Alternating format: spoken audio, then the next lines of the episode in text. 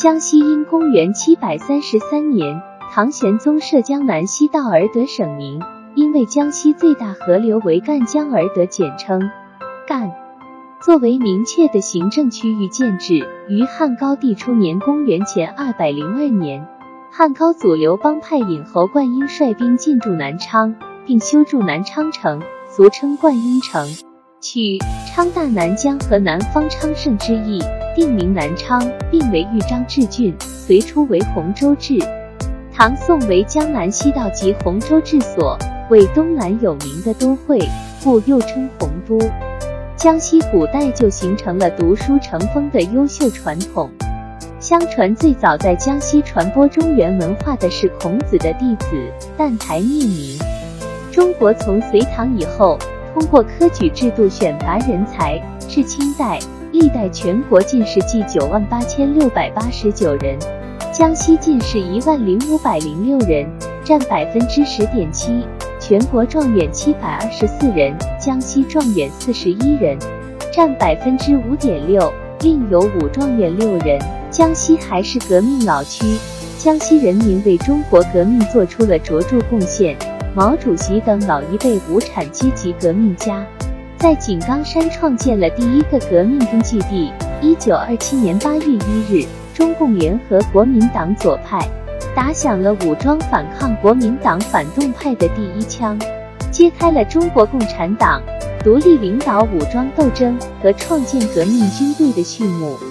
经过解放后改革开放几十年的发展，江西成为中国内陆对外开放省份之一。江西也是佛道两教的源流之地，形成了庞大的宗教派别。道教是中国本土产生的宗教。江西龙虎山是道教正一派的发源地，创始人为汉代张道陵和他的曾孙张胜。张道陵被张胜尊为掌教、正一天师，因而又称天师道或正一道，为中国道教的鼻祖。金元以后，正一派与全真派南北对峙，成为独树一帜的道门分支。庐山东林寺是中国佛教十派之一。净土宗的发源地，创始人是近代慧远和尚，因此江西龙虎山天师府、庐山东林寺等一直是全国重点寺院。近年来，多有外地和日本、韩国佛教徒前来朝拜。另外，江西的农业自古就以种植水稻为主。隋唐以后，国家经济重心南移，江西土地得到进一步开发。经济繁荣兴旺，成为国家重要的粮食生产基地，茶叶种植和加工也得到发展，数量和质量都居全国之首。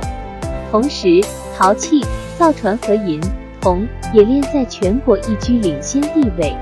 明清时期，江西成为全国造纸业和以布为主的纺织业中心，农业和手工业的发达。形成了一批各具特色的工商业市镇。江西东临浙江、福建，南嵌广东，西靠湖南，北毗湖北、安徽，而共接长江，为长江三角洲、珠江三角洲和闽南三角洲经济发达地区的共同腹地，区位极为优越。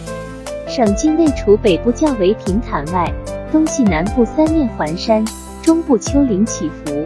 成为一个整体向鄱阳湖倾斜而往北开口的巨大盆地，全境有大小河流两千四百余条，赣江、抚河、信江、修河和饶河为江西五大河流。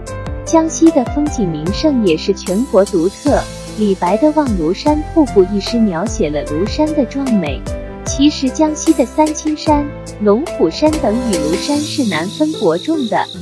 三清山是世界自然文化遗产，您只要上一回三清山，就感到它不亚于黄山，真是仙人之居所啊！